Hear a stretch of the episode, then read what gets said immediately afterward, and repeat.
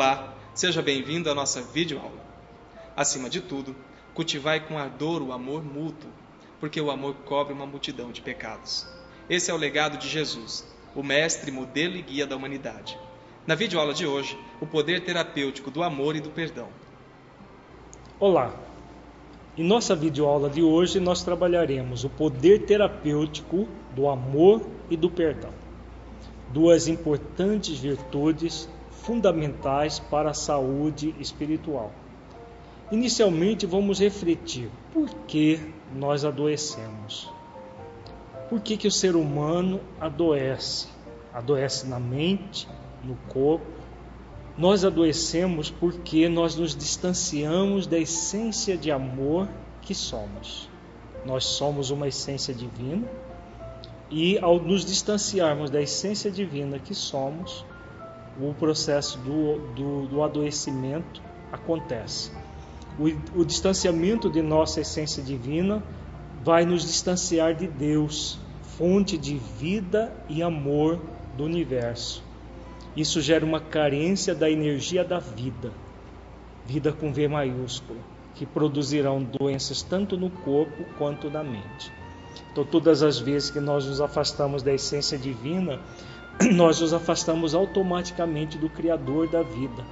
E ao nos afastarmos do Criador da vida, Joana de Ângeles, a nossa mentora, ela nos diz que é, Deus é a fonte do amor e do poder do universo. Todas as vezes que nós nos afastamos de nós mesmos em essência e de Deus, nós nos afastamos dessa fonte de amor e de poder. E, claro, o nosso corpo, a nossa mente vai adoecer por causa disso. Vejamos o esquema que está na tela.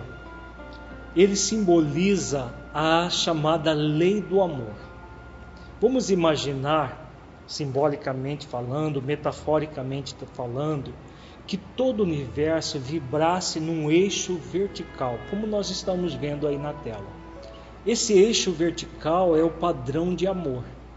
O padrão de amor é aquilo que nós chamamos de vibrar na verticalidade da vida. Então é um eixo nesse sentido que representa essa verticalidade da vida. A verticalidade da vida é exatamente o contato conosco em essência e com o Criador da vida, que nós simbolizamos nessa vertical, porque na verdade Deus está em toda parte. Agora, nós sempre, como Jesus nos ensinou, é o Pai Nosso que está nos céus e nós olhamos para o céu no alto, então nós simbolizamos nessa verticalidade. Então, é o padrão de amor.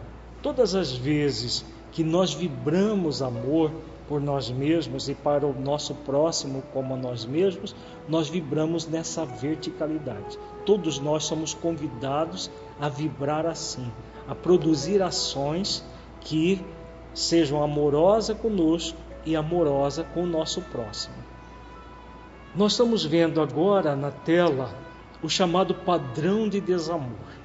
O padrão de desamor é como se a pessoa vibrasse totalmente desconectada. Nós estamos vendo essa, essa linha totalmente desorientada. É como se a pessoa vibrasse no sentido contrário ao universo. Todo o padrão dela desconjuntado, de, desconectado dessa verticalidade. Então, a pessoa, por exemplo, que cultiva o prazer pelo prazer, como nós vimos nas videoaulas, nas nossas primeiras videoaulas, que está sempre no movimento é, contrário à própria vida, ela vibra dessa maneira. É um processo de desamor consigo mesma e desamor com o seu próximo. As pessoas que usam o outro simplesmente para satisfazer o seu, uh, os seus prazeres são processos que fazem com que a pessoa vibre contrária ao universo, um padrão de desamor. Na próxima tela, nós vamos ver o chamado padrão de pseudo-amor, o falso amor. Então, o falso amor, nós estamos vendo aí na tela uma linha que parece reta, mas que ela tem uma série de desconexões. Então, o pseudo-amor, ele parece o amor, mas ele não é o amor. ele continua desconectado no universo, só que está no nível do parecer e não do ser. Então a pessoa faz um, um movimento nesse tipo aqui. O padrão correto é o padrão da verticalidade da vida. O pseudo-amor ele está numa verticalidade, mas uma verticalidade totalmente desconectada. E da mesma forma que o pseudo-amor está totalmente desconectado assim. E o, o pseudo dessa maneira. Por que, que o pseudo-amor está desconectado? Porque é uma tentativa de encobrir, de ocultar o desamor. Nós vimos em videoaulas anteriores exatamente isso. É um padrão em que a pessoa cria as máscaras. Ela tenta ocultar o desamor que traz dentro de si. Então, o processo de amor é um processo que é fundamental para a nossa saúde. Então, o poder terapêutico do amor. Que poder que o amor tem? O amor tem o poder de nos trazer, de nos tornar plenamente saudáveis. Saúde do corpo, da mente, do espírito. Por que, que o amor tem tanto poder assim? Porque Deus é a fonte de amor e de poder do universo. Nós estamos mergulhados nessa energia amorosa. Então, se nós estamos mergulhados nessa energia amorosa, é fundamental a comunhão com a nossa essência para entrar em comunhão com Deus e absorver essa energia amorosa. Isso que é o processo de vibrar na verticalidade do universo vibrar na vertical da vida. Ao vibrarmos na vertical da vida, esse movimento amoroso faz com que nós sintamos Deus em nós mesmos. Nós sentimos Deus na, na, em espírito, sentimos Deus na nossa mente e todas as células do nosso corpo vibram em Deus. E quando isso acontece, é extremamente terapêutico. Por isso que o amor tem esse condão terapêutico de renovar completamente as nossas células. Para que nós possamos adentrar um pouco mais nessa, nesse poder terapêutico do amor, vamos nos lembrar de uma fala de Jesus que está registrado em Mateus, no capítulo 22, versículos 35 a 40, quando Jesus, diante de um doutor da lei, que estava tentando testar Jesus, ele deu uma das, das lições mais sublimes que estão, da, da, uma das lições que está exarada no seu evangelho. E Mateus se refere dessa forma no versículo 35. E um deles, doutor da lei, interrogou para o experimentar, dizendo: Mestre, qual é o grande mandamento da lei? Jesus respondeu: Amarás o Senhor teu Deus de todo o teu coração e de toda a tua alma e do, de todo o teu pensamento. Então, o que, qual era o objetivo desse doutor da lei? Era pegar Jesus em contradição, porque os dez mandamentos, nos dez mandamentos, a lei maior é essa: amarás o Senhor teu Deus de todo o teu coração e de toda a tua alma e de todo o teu pensamento. É o primeiro dos chamados dez mandamentos. E claro que Jesus já ele conseguia até penetrar na mente da pessoa que estava conversando com ele. E ele sabia que aquele doutor da lei estava ali para fazer com que ele entrasse em, em contradição, com o objetivo de prendê-lo, como depois o Sinédrio acabou fazendo com Jesus no, no, é, depois dessa passagem. Só que Jesus não quis permanecer ali, porque o objetivo dele era ir além, era dar as, as orientações que nós necessitávamos. Porque para os doutores da lei, esse mandamento era uma grande mentira. Ele não conseguia verdadeiramente amar a Deus, porque não é possível amar a Deus sem o segundo mandamento que Jesus nos ensina. Então Jesus, ele coloca, Mateus coloca que Jesus havia dito: Amarás o Senhor teu Deus, e disse que este é o primeiro e grande mandamento. E Mateus continua dizendo, né? E o segundo semelhante a este é: amarás o teu próximo como a ti mesmo. Então Jesus vai além, dizendo que esse segundo mandamento era semelhante ao outro. Desses dois mandamentos depende toda a lei e os profetas. Então, o que Jesus quis nos ensinar nessa ocasião? Não só aquele doutor da lei, mas a todos nós, a toda a humanidade. Que dizer que nós amamos Deus sem amar o próximo como a nós mesmos é uma é pura mentira. Joana de Ângeles, a, no, a nossa benfeitora querida, ela nos diz que ninguém chega a amar a Deus sem amar o próximo, e ninguém ama o próximo sem amar a si mesmo. Percebamos que Jesus foi muito explícito. Todo processo começa no si mesmo. O movimento do alto amor. Para sermos saudáveis, para que o amor cumpra sua função terapêutica, é fundamental que nós realizemos o trabalho do alto amor. Aí começa uma, uma dificuldade para a maioria das pessoas. A maioria das pessoas entende essa fala de Jesus como uma obrigação. A palavra mandamento, ela nos refere no, no, no português a um mando, a uma obrigação, uma obrigatoriedade que nós temos que cumprir. Aí nós perguntaríamos: como que o amor pode ser uma obrigação? Como que o amor a mim mesmo pode ser fruto de algo coercivo que eu tenho que fazer de qualquer maneira? Senão, eu vou é, me danar, eu vou, eu vou cons conseguir a danação e não a salvação de mim mesmo enquanto espírito? Como que eu tenho uma obrigação de amar o meu próximo forçosamente? Quem consegue amar o seu próximo na marra, por obrigação? Se nós não conseguimos nem a nós mesmos, quanto mais o nosso, o nosso próximo. A Deus, muito mais. Nós vamos ter muito mais dificuldades de amar a Deus se nós formos por esse caminho da obrigação.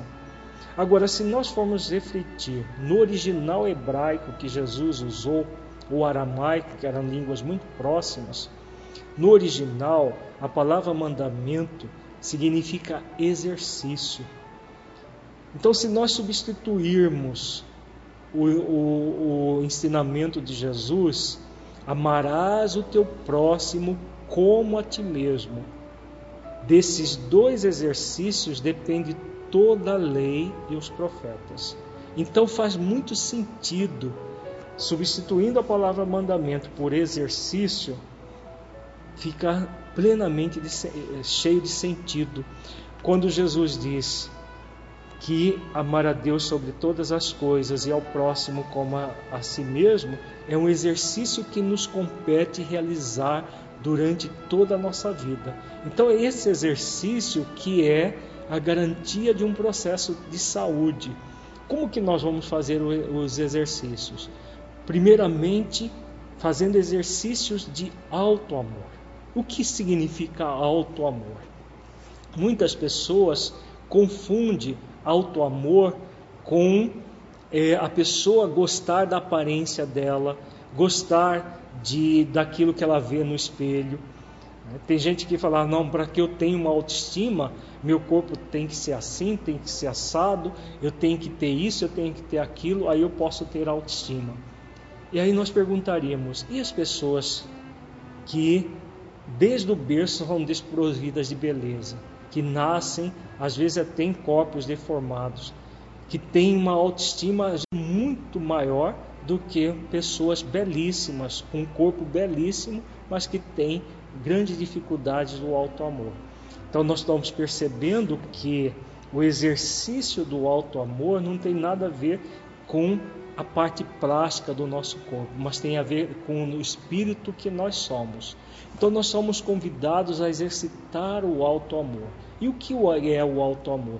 É um estado de serenidade, é um estado de harmonia, é um estado de paz interior que nós sentimos quando nós estamos em contato com a essência divina que nós somos e em contato, em comunhão com Deus, por consequência desse contato com a essência divina que nós somos. Quando nós nos sentimos um aprendiz da vida, quando nós nos sentimos filhos de Deus, criados para a felicidade, criados para o amor, como nós vimos nas nossas primeiras videoaulas sobre saúde espiritual. Então, quando nós fazemos exercícios nesse sentido, nós estamos cultivando o alto amor.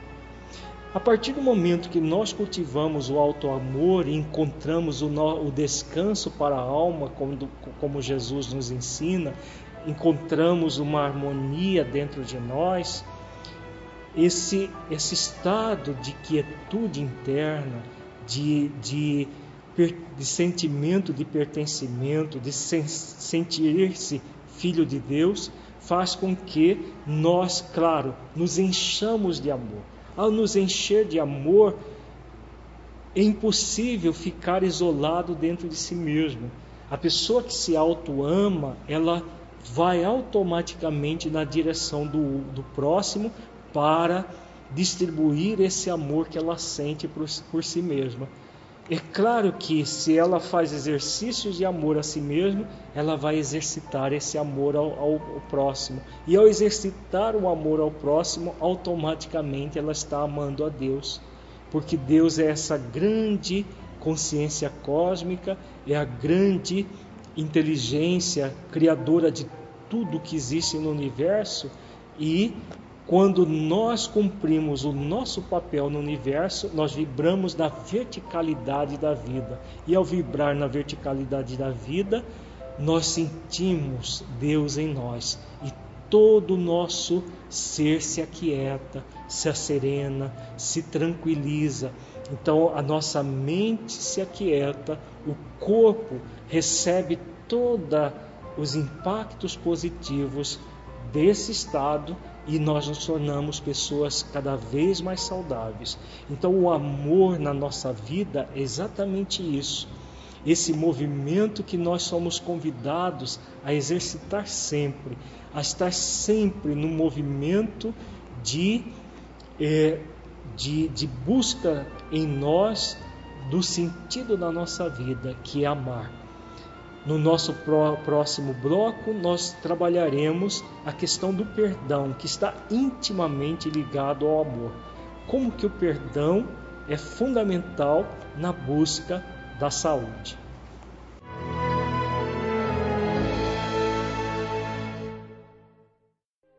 Para que um rio seja caudaloso e forte, é preciso que tenha margens seguras para conduzi-lo.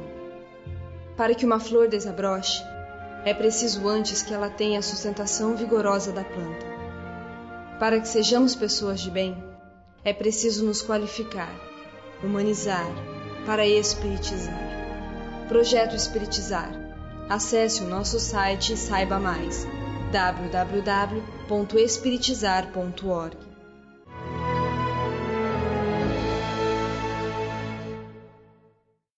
Continuamos agora com Alírio de Cerqueira Filho, com o poder terapêutico do perdão. Vejamos agora o poder terapêutico do perdão. Qual é o significado do perdão na nossa vida e por que é tão terapêutico nós nos conduzirmos para o perdão, tanto o perdão a nós mesmos quanto o perdão ao nosso próximo, que é o resultado do amar ao próximo como a si mesmo. Sem auto-amor não há perdão, nem de si mesmo, nem do próximo. Porque quando nós nos sentimos magoados, ressentidos com o nosso próximo, é um grande ato de autodesamor que nós acreditamos que estamos fazendo para o nosso próximo.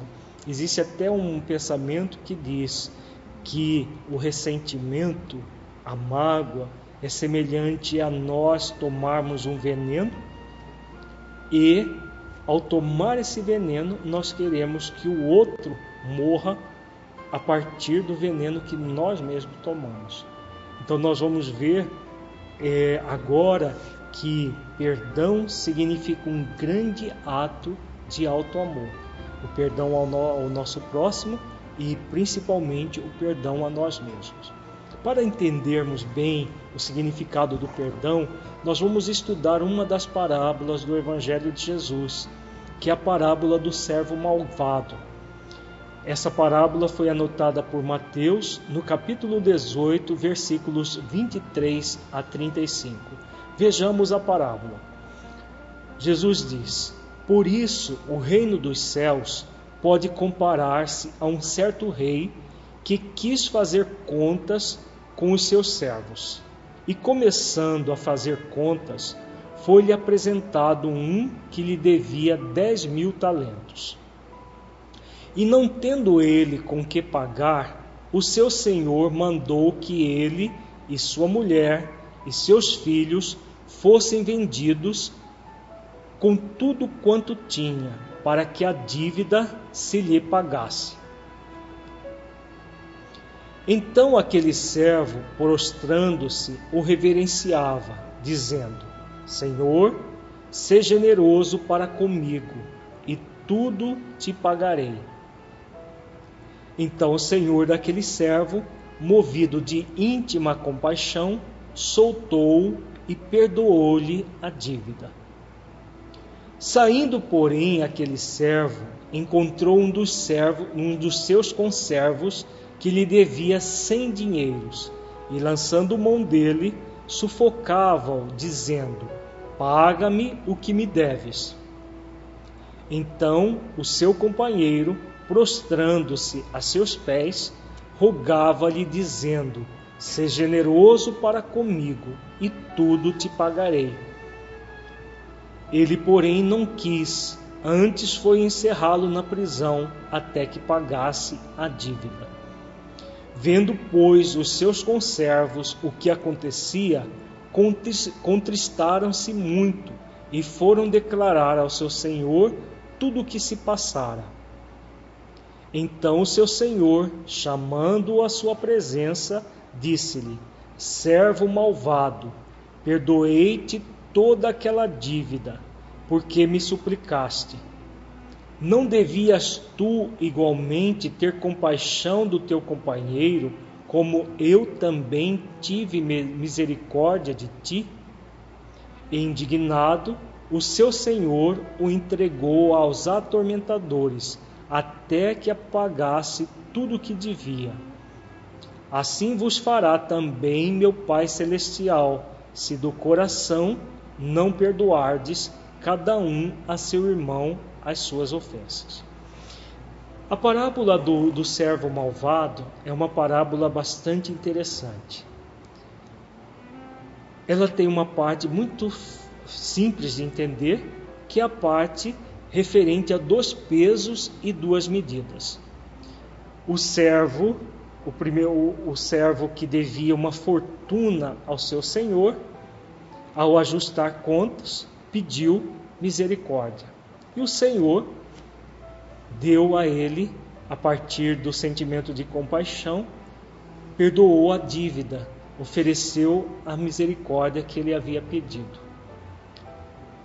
Ele simplesmente sai dali e um conservo dele que devia uma ninharia, 100 dinheiros comparado a 10 mil talentos na moeda da época, era uma ninharia, perto daquilo que ele devia, que era uma fortuna. E ele simplesmente não perdoa a dívida e coloca o seu companheiro na prisão, apesar de, desse companheiro ter solicitado a mesma coisa que ele havia solicitado ao rei. Os seus conservos, vendo tudo aquilo, vai até o rei e denuncia aquela, aquela falta dele. E Jesus fala dos atormentadores que ele, ele iria ser entregue aos atormentadores. A primeira parte da parábola é muito simples de entender: dois pesos e duas medidas. Para ele, ele queria misericórdia e compaixão. Para o outro, ele não ofereceu misericórdia e compaixão. E aí Jesus diz que aqueles que procedem assim são entregues aos atormentadores. A palavra atormentador, ela na verdade é usada no sentido simbólico. O atormentador representa, na verdade, os, os atormentadores, melhor dizendo, representam a mágoa, o ressentimento, que são verdadeiros tormentos para a pessoa. E aí Jesus diz que aqueles que não perdoam serão entregues aos atormentadores e que Deus fará o mesmo conosco. Por que, que Deus, Jesus coloca Deus fazendo o mesmo conosco? Porque Deus criou as leis, as leis divinas, naturais, da qual a lei do amor é um resumo de todas essas leis. Todas as vezes que nós não perdoamos, nós estamos contrariando a lei do amor. E ao contrariar a lei do amor, nós vamos cedo ou tarde sendo entregues aos atormentadores. Vejamos agora na, na, na tela que todo o processo de ligado aos, aos atormentadores é um desvio da lei do amor. Como nós vimos no primeiro bloco, a lei do amor é quando nós vibramos na verticalidade da vida. Nós estamos cumprindo a lei do amor. Quando nós não cumprimos, nós desviamos por algum motivo, nós vamos ser entregues aos atormentadores. Existem dois tipos de atormentadores: atormentadores que diz respeito a nós mesmos e atormentadores que diz respeito aos outros. Os atormentadores que dizem respeito a nós mesmos são o chamado remorso e o sentimento de culpa. Quando a pessoa erra, faz alguma coisa errada, para si mesmo ou para o seu próximo, principalmente para o seu próximo, a pessoa que tem uma dificuldade de autodesamor, ela não se perdoa. Ela não se perdoa e entra num estado de remorso e de profunda culpa. E ela, e ela começa, ela fica dizendo para ela mesma: Mas eu não devia ter feito aquilo, eu não devia ter feito aquilo, eu deveria ter agido dessa maneira, dessa outra maneira. E fica ruminando aquilo num remorso, num sentimento de culpa que é composta de auto-julgamento, autocondenação e autopunição. Então ela se pune se atormentando com esses dois sentimentos. Quando o problema diz respeito ao próximo, é alguém que fez alguma coisa para ela e ela se sentiu ofendida, o que ela vai, que tipo de atormentadores ela vai cultivar? O ódio, a mágoa e o ressentimento. O ódio pelo outro, porque o outro agiu com desamor para com ela a mágoa do outro e o ressentimento, que o próprio termo já diz, é ressentir diariamente todo um processo que fizeram contra nós. Então a pessoa, ela por causa do movimento do halo desamor, do desamor ao outro, ela entra numa tormenta consigo mesma. Então nós sempre usamos uma metáfora para nós entendermos isso. Todas as vezes que a pessoa faz algo de errado e entra no movimento da culpa e do remorso, é semelhante a uma pessoa que, ao agir com desamor, quisesse se machucar intensamente pelo desamor praticado. Então ela, ela a, cria em si mesma uma ferida e todo dia ela machuca aquela ferida porque ela fez algo de errado ao seu próximo. É claro que isso é totalmente improdutivo. Ela se atormenta, machucando-se diariamente porque ela feriu alguém. No caso do, do, do halo desamor, quando é alguém que gera uma ferida em nós, vamos imaginar alguém que nos jogue uma pedra e essa pedra forma uma ferida na nossa testa, por exemplo. Então, o que acontece quando a pessoa cultiva o ódio, a, maga, a mágoa e o ressentimento? É como se ela todo dia machucasse a ferida na testa para se lembrar daquilo que o outro fez a ela. Então, ela se atormenta com o ódio, com o ressentimento, com a mágoa, porque o outro fez aquela, jogou a pedra e fez aquela ferida nela.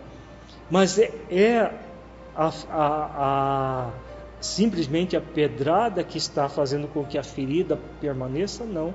É a tormenta do ódio, da mágoa, do ressentimento, que faz com que a pessoa machuque a ferida todo dia, porque ela diz assim: Mas um dia eu vou mostrar para ele, um dia eu vou fazer a mesma coisa com ele. Aí vem desejo de vingança, uma série de coisas que a pessoa o tempo todo está se machucando para mostrar para o outro que o outro fez, para que o outro sofra aquilo que ela está sofrendo. Mas quem é a causadora, a mais é, é, a maior responsável por isso tudo é a própria pessoa. É um movimento de alto desamor que faz com que ela cultive o halo desamor e queira se vingar. Então ela fica numa tormenta, num, num, num, com esse, ela fica entregue a esses atormentadores, seja quando é o outro que erra na vida dela, seja quando ela erra. Então todos nós somos convidados ao movimento do amor. O amor é que vai permitir o perdão, tanto o alto perdão quanto o perdão ao próximo. Vejamos na próxima tela que a medicina moderna coloca hoje tanto remorso, culpa, quanto ressentimento, a mágoa, como grandes causadores de doenças físicas e emocionais. Doenças como câncer, mal de Alzheimer, depressão, ansiedade, pânico, dentre outras, são causadas por esses atormentadores. Então, são os atormentadores a que se refere Jesus, que estarão nos convidando pela dor a voltar ao amor do qual nos afastamos. Então, a pessoa se afasta do amor e aí a dor vem para trazer de volta a pessoa ao amor. Será que nós precisamos disso? É a pergunta que nós fazemos a todos que estão nos assistindo ou ouvindo essa videoaula. Nós precisamos do sofrimento, da dor para crescer? Nós não precisamos. Nós, nós precisamos de desenvolver o amor, amar o próximo como a si mesmo. Mas aí a pessoa vai perguntar: mas alguém vem e faz uma coisa terrível para mim. Eu perdoar é um ato de alto amor? Claro que é, porque você vai libertar-se da ferida que o outro provocou em você. Mas que você, ao colocar o remédio adequado nessa ferida, você faz com que ela cicatrize. Se você todos os dias machucar a ferida com estelete, você impede que ela cicatrize. E aí não é o outro que está fazendo isso para você. É você mesmo, com as suas ações, que está fazendo isso para você.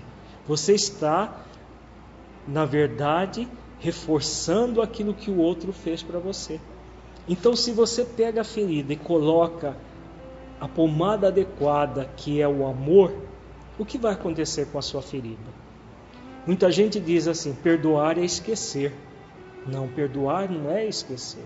Perdoar é nós ressignificarmos a ação que o outro fez para nós. Usando a metáfora da ferida, é quando nós vamos lá e colocamos, limpamos a ferida, colocamos a, a pomada do amor e fazemos com que a ferida cicatrize. Quando a gente olha no espelho, vamos ver a, a, a cicatriz da ferida na nossa testa, só que ela não dói mais. Então nós lembramos do fato, mas aquilo não nos gera mágoa, não, não, não gera ódio, não nos gera ressentimento, gera simplesmente uma serenidade. A gente se lembra que o outro fez aquilo, que aquela pessoa agiu é, é, de uma forma é, equivocada, mas aquilo já não nos fere mais. porque nós paramos de machucar a nossa ferida. Então, isso que representa o perdão ao outro. O auto perdão nada mais é do que esse mesmo movimento para nós mesmos. Porque se nós, ao ferirmos os outros, fizermos uma ferida em nós, e de igual teor ao outro, e ficarmos todos os dias machucando essa ferida, ao invés de fazer com que ela se cicatrize, o que, que está acontecendo? Nós estamos tentando substituir o desamor praticado pelo outro pelo desamor a nós mesmos. Não é dessa forma que nós vamos crescer. Nós só vamos crescer se nós, como nós vimos no bloco anterior, se nós nos enchermos de amor. Ao nos enchermos de amor, nós nos repletamos desse sentimento e aí podemos oferecer isso ao outro. Se nós agimos mal com o outro, somente a partir do amor em nós mesmos que nós vamos começar a agir bem com o outro. Então, quando nós nos culpamos, nós nos entregamos a esse sentimento de culpa, esse culpismo, esse movimento que não nos ajuda em nada, o que nós estamos fazendo? Nós estamos simplesmente querendo diminuir o mal praticado com o mal para nós mesmos, o mal que nós praticamos ao outro com o mal para nós mesmos. Como que nós podemos é, nos libertar do mal com mais mal? Então nós vamos aumentar a soma de mal, vamos aumentar o erro, vamos aumentar o desamor. Então o movimento do alto perdão é fazer cicatrizar as nossas feridas, as feridas que nós mesmos fizemos, porque todas as vezes que nós agimos com desamor para o nosso próximo, nós estamos criando uma ferida em nós mesmos. E é o alto amor que vai fazer com que essa ferida cicatrize. Todas as vezes que alguém age com desamor para conosco, qualquer ato de desamor, é possível que nós perdoemos. E perdoar não significa libertar o outro daquilo que o outro fez. É pura ilusão isso. A gente achar que perdoar o outro é libertá-lo, não. É nos libertar da ação do outro na nossa vida. Nós nos libertamos desse grande atormentador chamado ressentimento. Nós nos libertamos disso. Então o outro fez, e pela lei de causa e efeito, quando ele fez algo, por exemplo, estuprou um filho nosso, fez uma filha nossa, ou é, assassinou alguém muito querido nosso, qualquer situação que seja, por mais drástica, a pessoa que fere, ela incorre num grande erro e ela vai se, é, se libertar perante a sua própria consciência pela dor e pelo amor ao seu tempo. Agora nós podemos nos libertar do ato que o outro praticou em nós se nós cicatrizarmos a ferida que o outro abriu em nós, a partir da, da pomada, do unguento do amor, nós nos libertamos.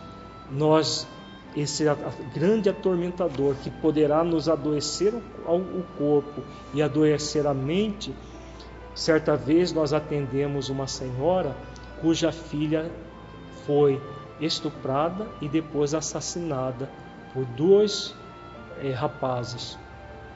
E essa senhora se tomou de um ódio dos algozes de uma forma que ela entrou numa profunda depressão. Uma profunda depressão a ponto dela emagrecer e quando nos buscou para uma terapia estava pesando 32 quilos. Praticamente é como se ela estivesse saindo de um campo de concentração. E o ódio dela era tamanho que ela é, não conseguia nem concatenar as, as ideias. As duas pessoas foi presa, foram presas e o desejo dela é ir na, era ir na cadeia e cegar a, a, os dois rapazes que haviam feito aquilo para, para a filha dela. Então a gente vê que a pessoa vive numa grande tormenta e ela diariamente ela machucava a ferida para poder cultivar aquele ódio, aquele ressentimento e se tornou uma pessoa profundamente doente por causa daqueles atormentadores, do ódio, da mágoa, do ressentimento. Todos nós somos convidados a agir de maneira diferente, a perdoar. O outro agiu equivocadamente perante a justiça divina, perante a própria consciência, ele vai prestar contas. Nós só, somos responsáveis por aquilo que nós fazemos.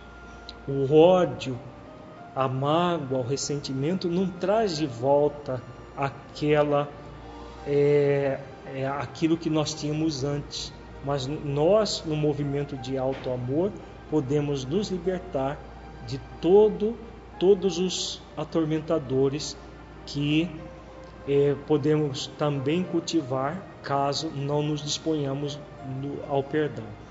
Então, vejamos na, na, agora na tela que todas as vezes que nós estivermos diante dos erros cometidos, seja por nós mesmos, seja pelo nosso próximo, nós podemos cultivar o culpismo. O culpismo a nós e o culpismo ao outro. No culpismo, vamos primeiro trabalhar conosco. O culpismo é, é o resultado do auto-julgamento, da autocondenação e da autopunição.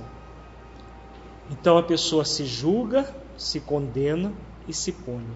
E algumas pessoas, depois de se punirem, a pessoa se entra num estado de autopiedade. Ela começa a ter dó dela mesma. Mas ela própria se julgou, se condenou e se puniu. Existem pessoas que desenvolvem uma doença como o câncer com esse mecanismo. Ela se julga, lavra a sentença, que é a morte por um, por um câncer, e aí é, gera impactos mentais nas células. Como as células elas vivem realizando a mitose, que é a divisão celular para produzir novas células, as velhas morrem e dão origem a células novas, com esses impactos mentais de autopunição, a pessoa de repente começa, as células se degeneram e começam a se proliferar de uma forma desordenada, produzindo um tumor. E muitas vezes um tumor cancerígeno, às vezes cânceres é, violentos que levam a pessoa a óbito rapidamente.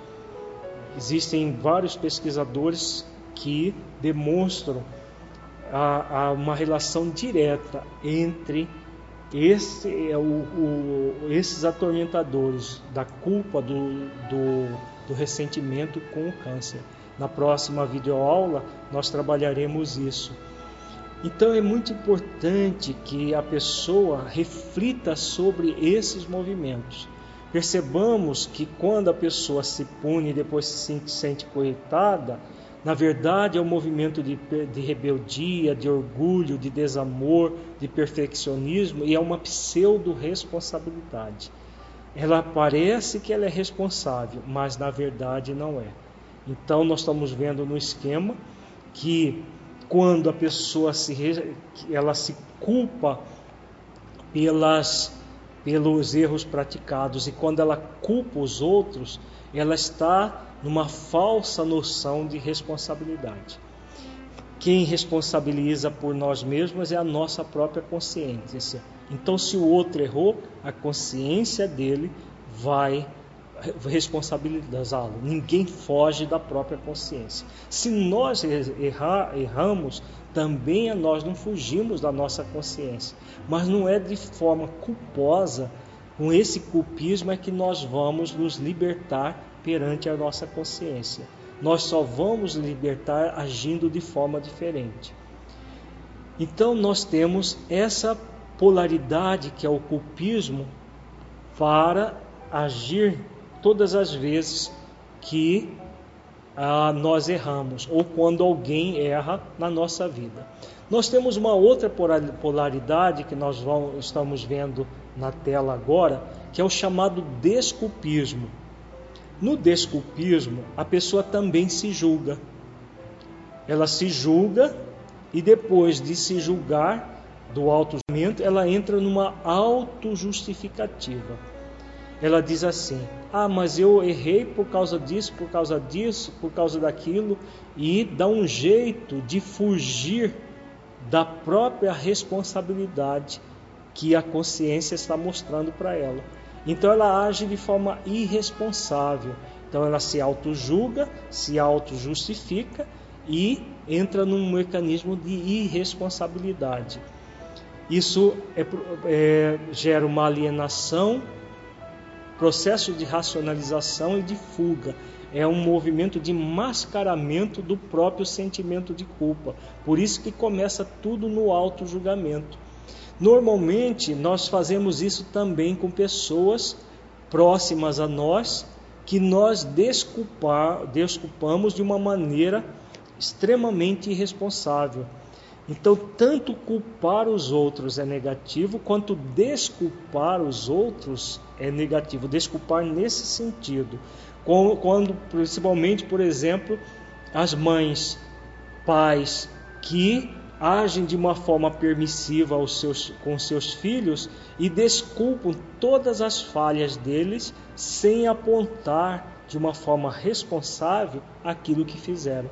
Nós normalmente com os nossos chamados entes queridos, nós temos um processo de desculpismo extremamente irresponsável. Por aqueles que estão mais afastados, nós tendemos a culpar. E para os que estão mais próximos, em vez de oferecer um processo de ação responsável, nós entramos num, num movimento de desculpar. Então, tanto nos desculpar pelos nossos erros, quanto desculpar os nossos entes queridos próximos dos erros que eles cometem são é pernicioso em si mesmo, tanto a culpa quanto a desculpa. Qual é o mecanismo correto diante da vida? Então vejamos na tela agora que o movimento de correção é o chamado perdão cristão, a ação responsável. O que é o perdão cristão? Quando Jesus ele fala para que nós não julguemos, que nós perdoemos 70 vezes, sete vezes. O que, qual é o significado disso? Para simplesmente nós fecharmos os olhos aos nossos erros e aos erros dos outros? Jamais Jesus ensinaria isso. Não é fechar os olhos aos erros, mas buscar o perdão cristão. Como funciona o perdão cristão? O perdão cristão é resultado dos sentimentos de amor, de mansidão e de humildade que nós vimos nas nossas primeiras videoaulas, quando Jesus diz assim: Aprendei comigo que sou manso e humilde de coração. Tomai sobre vós o meu jugo e aprendei comigo que sou manso e humilde de coração. Então, o jugo do amor, a mansidão e a humildade. Então, todos nós somos convidados a cultivarmos esses três sentimentos. Ao cultivar esses três sentimentos, o que nós vamos fazer? Como nós vamos agir? Vejamos que o movimento do auto perdão, ele vai começar num movimento de autoconsciência. Autoconsciência, a pessoa se torna consciente do seu do, do, do, dos atos praticados. Se ela errou, é necessário que ela assuma responsavelmente o erro.